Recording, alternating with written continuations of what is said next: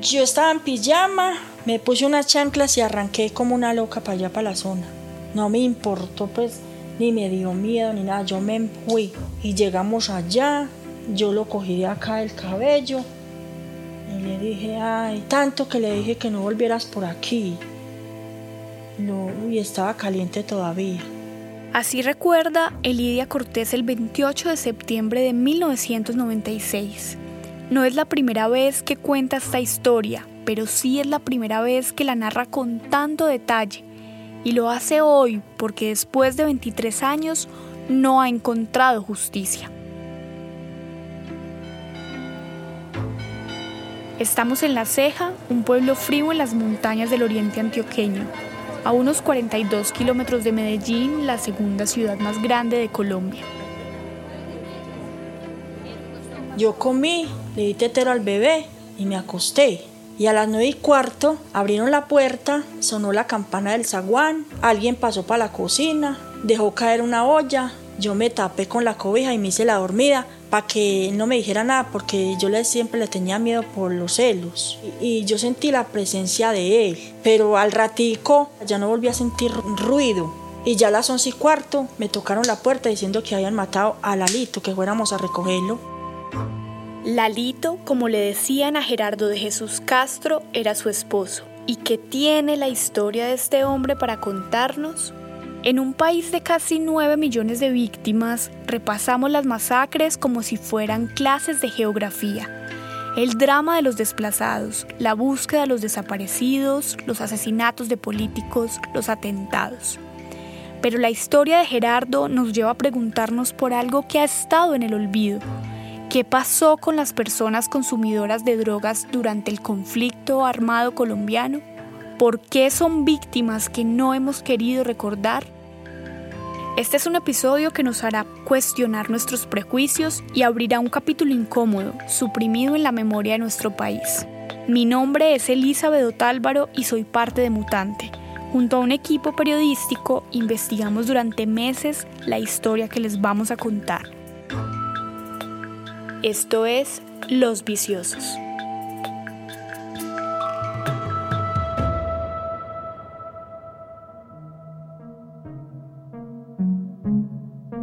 Yo soy de Abejorral, vine acá a buscar empleo como ama de casa. Eh, me conocí con Gerardo de Jesús Castro por medio de una amiga acá en el municipio de La Ceja que me iba a presentar un morenazo que a mí no me gustaba, entonces a quién le iba a gustar, entonces me lo presentaron. Gerardo tenía 28 años y Elidia apenas 21. Estábamos en la discoteca La Fórmula 2 bueno, esa noche bailamos, tomamos gaseosa y nos divertimos un rato. Y yo tenía una blusa roja y un pantalón azul y unos zapatos negros. Y cabello me bajaba a la cintura. Y a los ocho días llegó a mi casa y me dijo que si quería ser la novia. Y yo le dije que ahí íbamos viendo a ver. Elidia dice que él fue el amor de su vida, a pesar de que no le gustara lo celoso que se comportaba en muchas ocasiones. Gerardo trabajaba en obras de construcción. Pasados los primeros seis meses de noviazgo estaba tan enamorado que le propuso a ella vivir juntos en un cuarto de la casa de su mamá. Yo empecé a planificar, él me decía que tuviéramos un bebé y a los dos años quedé embarazada. Muy contento, se fue para la clínica a acompañarme con la mamá. Feliz porque él decía que él quería un hijo. Al niño lo llamaron Marlon, al tiempo que compartía con él y con Elidia, Gerardo también tenía la costumbre de salir a la calle para verse con sus amigos del barrio Maderos. Parcero, te digo, el man que medía 1,80, delgado, la misma contextura mía. Sí, no digamos que muy atlético, no, sino para la estatura, apenas. Esta es la voz de Mancho, uno de sus amigos. Les decían los chicos buenos, Solían reunirse en una esquina a jugar cartas y parqués, a tomar aguardiente y a fumar marihuana. Los fines de semana salían juntos de fiesta o a jugar fútbol. Así se protegían de las riñas que a veces se armaban entre grupos de muchachos de otros barrios de la ceja. Bueno, la esquina, el punto de encuentro de nosotros. Era de mucho ambiente. Muchachos, saquen la olla. Muchachos, vamos a fritar chicharrones. Muchachos, vamos a fritar papitas. Y entonces ¿Sí me entiende? En, esa época de una. Además del fútbol, los juegos de azar y los zancochos, a veces Gerardo y sus amigos iban a Palenque, una zona de tolerancia, de consumo y expendio de drogas, el sector más peligroso del pueblo, ubicado a escasas cuatro calles del parque principal. Uno veía, hermano, muchas matanzas. Y fuera de eso, antes de los paramilitares, eso se veía mucha pelea en ese palenque. Eso diario, peleas, machetazos y cuchillos. Yo tuve amigos heridos en ese palenque. Entonces, pero te digo, era un infierno. Y ahora, cuando llegó esa droga, se puso mucho peor. Qué pesar, el, lo que tenía ese hábito de meterse allá nomás por las noches. En el día era aquí la persona más alegre, más simpática, más bacana en la esquina. José David, el Diablo, también hacía parte de su grupo de amigos. Es que pregunte usted por Palenque, no quedó sino la mera fama. Y dice la fama porque en las dos cuadras la vida de barrio se transformó en cantinas, drogas y prostitución, una muestra a pequeña escala de lo que pasaba en Colombia durante los noventas con el auge del narcotráfico en lugares de expendio de drogas tan conocidos y públicos como el Cartucho en Bogotá o Barrio Antioquia en Medellín. Eran los años de Pablo Escobar, de la guerra entre carteles del narcotráfico y en contra del Estado fue el momento de la aparición del paramilitarismo y el comienzo de su expansión por todo el país. Los narcos se volvían héroes, antihéroes y protagonistas de noticieros y periódicos. Y mientras tanto las muertes de los consumidores de drogas no eran más que parte del paisaje. Palenque era el cartucho a pequeña escala y la muerte de Gerardo una de esas noticias que no llamaron la atención en los grandes medios. Acabamos de escuchar a Juan Camilo Gallego, un periodista que conoce muy bien el oriente antioqueño, ha vivido allí desde siempre. Es uno de los reporteros de esta investigación y en esta ocasión recorrió las calles de La Ceja y habló con los protagonistas de esta historia. Cuando llegué a Palenque me encontré con un lugar distinto al que me narraron las personas en esta investigación. La fiesta de esa época ya no está, tampoco las prostitutas. Ahora solo quedan el bar La Montaña que han tratado de cerrar durante años y algunas casas en ruinas donde se vendía droga. A pesar de que en los últimos años han hecho operativos para capturar a pequeños vendedores y todavía se consigue vicio, ya no es el epicentro de este negocio. Por eso, Palenque hoy es solo un recuerdo. Cuando mataban al diguntico Lalo, mejor dicho, es que con la época de aquí en las olas, eso cogieron hasta el puta en Palenque, mataron hasta el puta. Esa gente, hermano, era sin sangre, llegaban lo que encontraran. Cuando eso era como que tenían rollos como que todo el pueblo era el que, el que decidía para que le hicieran la limpieza. Gerardo pasó de la marihuana al consumo de bazuco, una droga de bajo costo similar al crack, que se hace con residuos de cocaína. Así, mientras avanzaba el tiempo y su hijo Marlon crecía, más fuerte era la adicción de Lalo por la droga. Porque un amigo fue a la casa y le dijo que es que, Lalita, entonces vamos a mercar. Yo, mercar. Y yo le pregunté a él y él me dijo, no, mami, lo que pasa es que yo de vez en cuando me doy en la cabeza. Yo, ¿cómo así que se da en la cabeza? Porque igual uno, pues inocente, pues que él tiraba bici, que en ese entonces era muy, muy oculto todo. Y ahí me di cuenta yo. Quisiéramos hacer una pausa para preguntarle, ¿usted qué piensa del consumo de drogas? ¿Cómo reaccionaría si se da cuenta que su pareja o un familiar se vuelve un consumidor frecuente? Él se bañaba y se iba por ahí a las seis, seis y media. Entonces ya que pensé yo que estaba consumiendo seguido y a los cuatro meses lo mataron. Para Elidia la marihuana no era un problema siempre y cuando Gerardo no cambiara su forma de comportarse con ella. Pero para sus vecinos la cosa no era igual. Ya metido en el mundo del bazuco, entró a ser parte de una etiqueta bastante violenta, pero usada con mucha frecuencia. Se convirtió en un vicioso, como se le dice a los consumidores de drogas que al parecer nos incomodan. Y por eso ya estaba en una lista de muerte. Era el blanco de una práctica que en ese entonces apenas empezaba en la ceja. Ya uno sabía de los, de los paramilitares. Era azaroso a cualquier momento uno no sabía un taxi, una moto repartiendo bala y uno, uno no sabía. Y esa gente cuando llega tarde en la noche, hermano, no van a mirar quién es bueno, quién es malo, qué tal. Cuando Mancho se refiere a esa gente, está hablando de las autodefensas campesinas de Córdoba y Urabá, un grupo paramilitar que llegó a La Ceja y otros municipios del oriente antioqueño en 1996, cuando se expandían por todo el país para hacerle frente a las guerrillas. Fue en esos años que la guerra en Colombia se hizo más dura. Juan Camilo nos lo explica. Con la llegada de los paramilitares a La Ceja a mediados de 1996, los asesinatos selectivos aumentaron 173% según el Centro Nacional de Memoria Histórica. De 42 muertes en el año 1995, pasaron a 73 asesinatos en el 96. Pero no solo ocurría en esa región del país. Mientras las guerrillas se hacían más fuertes y acechaban las ciudades, los paramilitares también crecían y se tomaban nuevas regiones en muchos casos con la ayuda de la policía y el ejército. Y en ese entonces cuando lo mataron y fue el pueblo de luto, callado, nadie decía nada, porque como la fuerza pública estaba involucrado con los paramilitares, entonces nadie aquí hablaba. El 28 de septiembre de 1996, Gerardo jugó un rato con su hijo Marlon y le dijo a Lidia al final de la tarde que no iba a salir a la calle, pero cambió de decisión. Se arregló, agarró su bicicleta y le dijo que iba para el parque, pero que estuviera tranquila, que él no se demoraba. A las once y cuarto llegó un muchacho que supuestamente era amigo de él. Me dijo, acabaron de matar a Lalito. Yo dije, ¿qué? Dijo, sí, Vayan, recojan.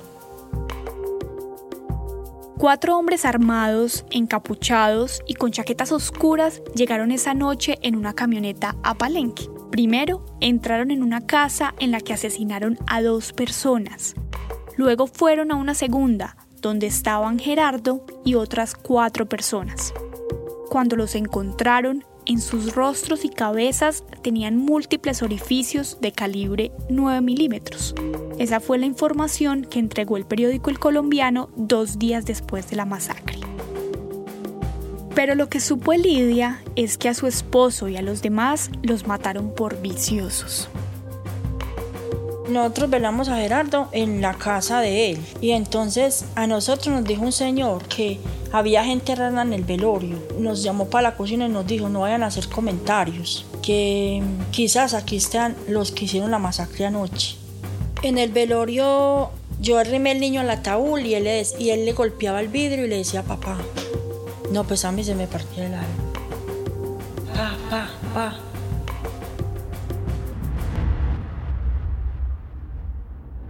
En Palenque hay vecinos que vieron morir a jóvenes que compraban y vendían droga.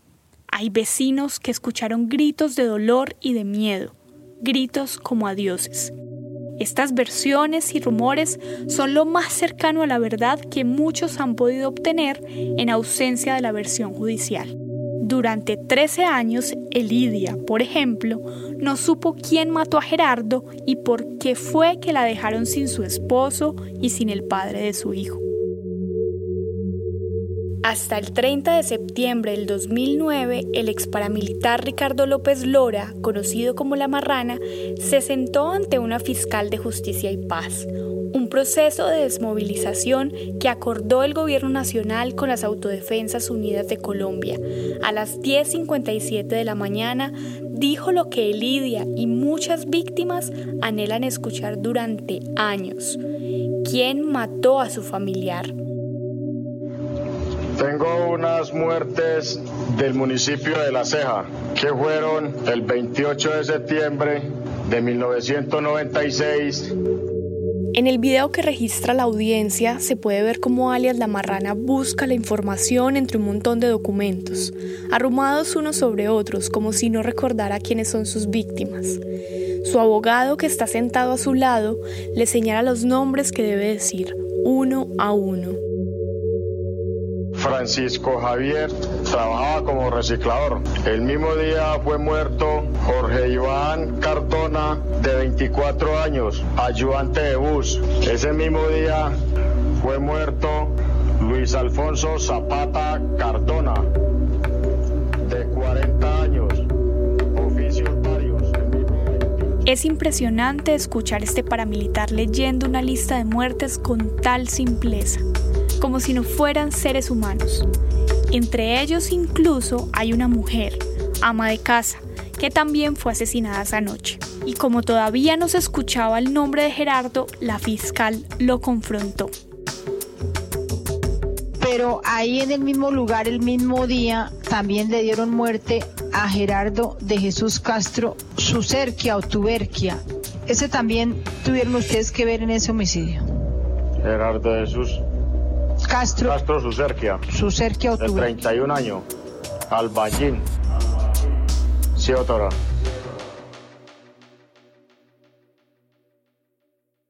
Teníamos que hacer la reconstrucción de este momento porque es la única evidencia en la que este ex paramilitar reconoce ser responsable de la masacre de Palenque, mientras era comandante del Frente Oriente Antioqueño de las Autodefensas Campesinas de Córdoba y Urabá.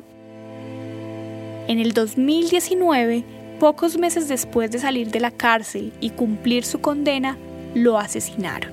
Este hombre llegó a la ceja en el 96, por orden de los jefes paramilitares Vicente Castaño y Eber Velosa, alias HH. Y paradójicamente, antes de eso había sido guerrillero del Frente Quinto de las Fuerzas Armadas Revolucionarias de Colombia, FARC. Le- mí hago responsable porque era el grupo que estaba bajo mi mando. Entonces los iban cogiendo en la calle y los iban matando. Alias La Marrana reconoció que los crímenes que cometieron en esta zona del país los hicieron en alianza con policías y militares. En la masacre de Palenque les ayudó el entonces comandante de policía del municipio vecino de la Unión, Osvaldo Alfonso Beltrán León, y el sargento William Mora López. Mientras el cabo Osvaldo Beltrán fue retirado de la policía y está prófugo de la justicia, al sargento William Mora y al mayor del ejército Jesús María Clavijo los condenaron en 2003 a más de 11 años de cárcel por concierto para delinquir. Sin embargo, al sargento William Mora lo asesinaron cinco meses después de la condena y al mayor Jesús María Clavijo lo asesinaron en el año 2009. La policía fue cómplices, pero eso fue muy bien cuadrado porque supuestamente ellos no eran de acá. Ellos fueron traídos y ya cuando hicieron todo el trabajo ya los trasladaron. En 2018, el Consejo de Estado colombiano confirmó que tanto miembros del ejército y de la policía como de la Convivir Oriente Antioqueño coordinaron con el paramilitar Ricardo López Lora reuniones y operaciones y le entregaron información clasificada que utilizaron después para efectuar sus crímenes en sitios como Palenque.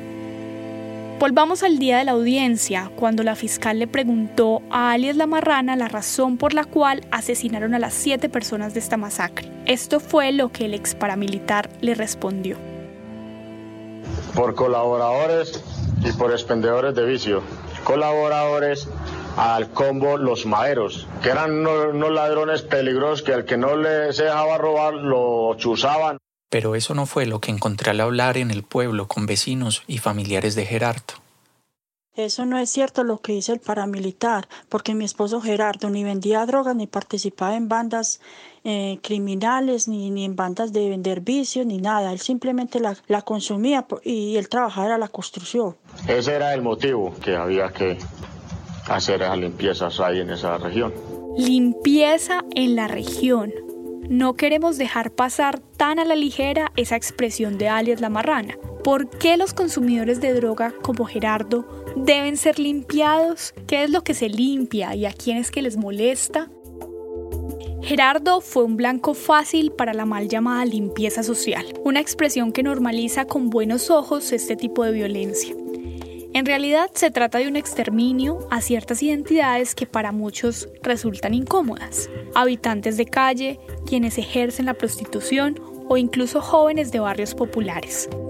Son víctimas que a veces ni sus propias familias han querido asumir. Por eso lo que conocemos es una cifra presentada por el Centro Nacional de Memoria Histórica de unas 3.671 personas que fueron asesinadas bajo esta práctica entre 1988 y el 2013 a manos de todos los actores armados que conocemos. Entonces, que en 25 años esta sea la cifra de una práctica tan socialmente aceptada evidencia un enorme subregistro.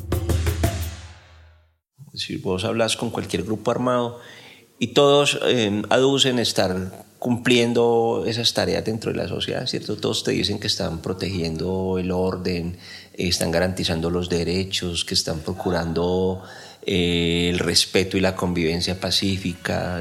Fernando Valencia es abogado y profesor de la Universidad de Antioquia.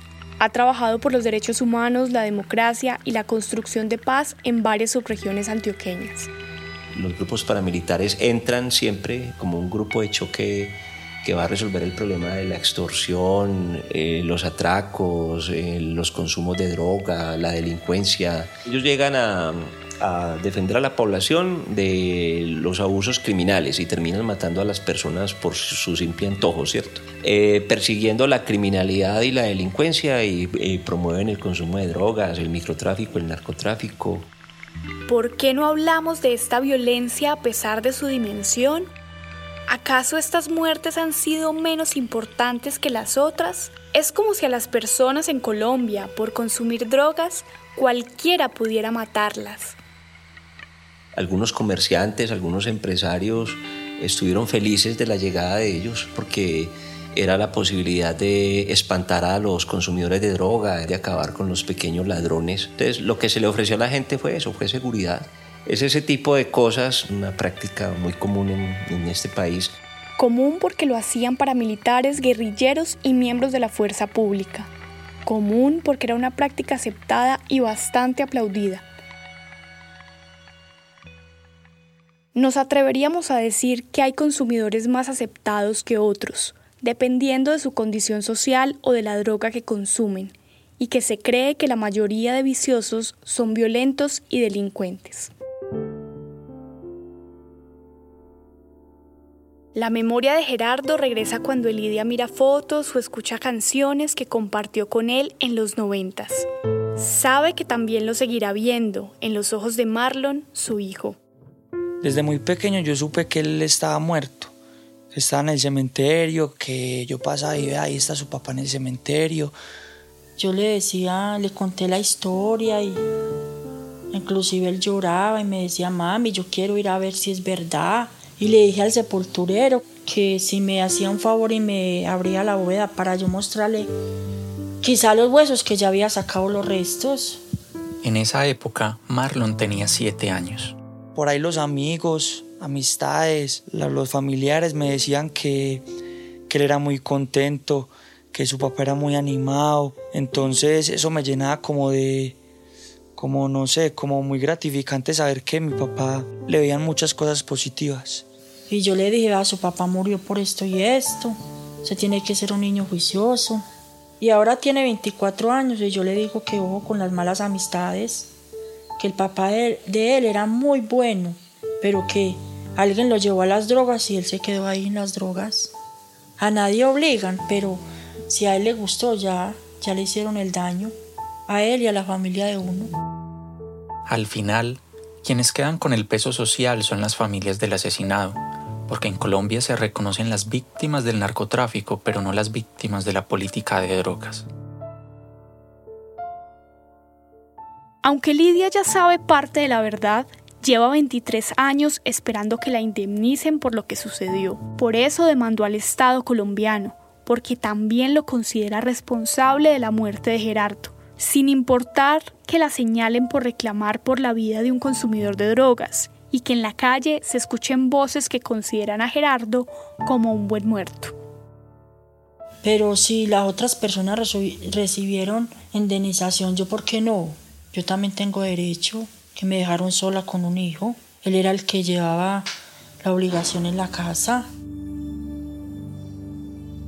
Durante el transcurso de esta investigación conocimos historias similares, personas que sobrevivieron a atentados de los paramilitares mientras compraban droga en Palenque, personas que por su adicción fueron desaparecidas por los paramilitares y luego presentadas como guerrilleros muertos en combate. El relato de los buenos y malos, que construye una idea de víctima pulcra e inmaculada, nos ha privado de conocer otras historias al margen. Nos ha hecho considerar que en el país hay víctimas de primera y segunda categoría o muertes que merecieron no ser lloradas. La historia de Lidia y Gerardo tuvo un desenlace fatal en una de las épocas más violentas en Colombia y la revivimos hoy porque nos habla de una práctica que nos cesa y realmente nos preocupa. Un mes antes de terminar de grabar este episodio, encontramos en redes sociales varios panfletos que amenazaban con la limpieza social. Entre ellos uno firmado por las Águilas Negras Bloque Capital, amenazando a los habitantes de los barrios periféricos del norte de Bogotá. Textualmente decía, Bajo nuestro fuego les tocó el turno a los viciosos, bazuqueros, drogadictos, Señores padres de familia, estén con sus hijos, acuéstenlos temprano o a los desjuiciados nosotros los acostamos. Ante este tipo de amenazas y después de sufrir la muerte de su padre, Marlon nos dice que lo único que le queda es alejarse de los vicios, concentrarse en su oficio de barbero y en ser cantante de reggaetón. Dice que quiere ser famoso y por eso está ahorrando para grabar sus canciones.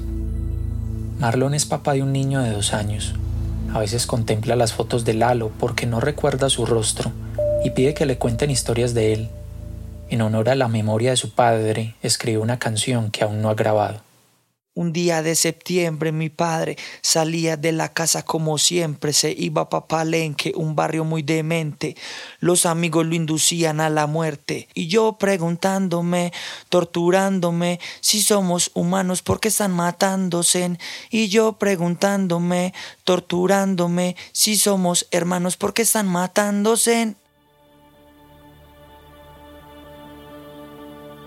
Este podcast fue realizado por Juan Camilo Gallego en la investigación y preproducción, Lía Valero quien les habla en el guion, Elizabeth Otálvaro en la coordinación y edición general y Elgin Oliveros en la postproducción. Contó con el acompañamiento y asesoría de Juan Camilo Maldonado, Ricardo Sandoval, Santiago Espinosa y Jenny Giraldo, y las ilustraciones que lo acompañan son de María Duque. Mil gracias a la Fundación GAO por la beca de nuevas narrativas sobre drogas para hacer posible este proyecto y a todas y todos ustedes que nos escuchan y son parte de nuestra comunidad. Nos vemos en la conversación en las redes sociales de Mutante ORG con el hashtag Hablemos de Consumidores de Drogas. Hasta una próxima.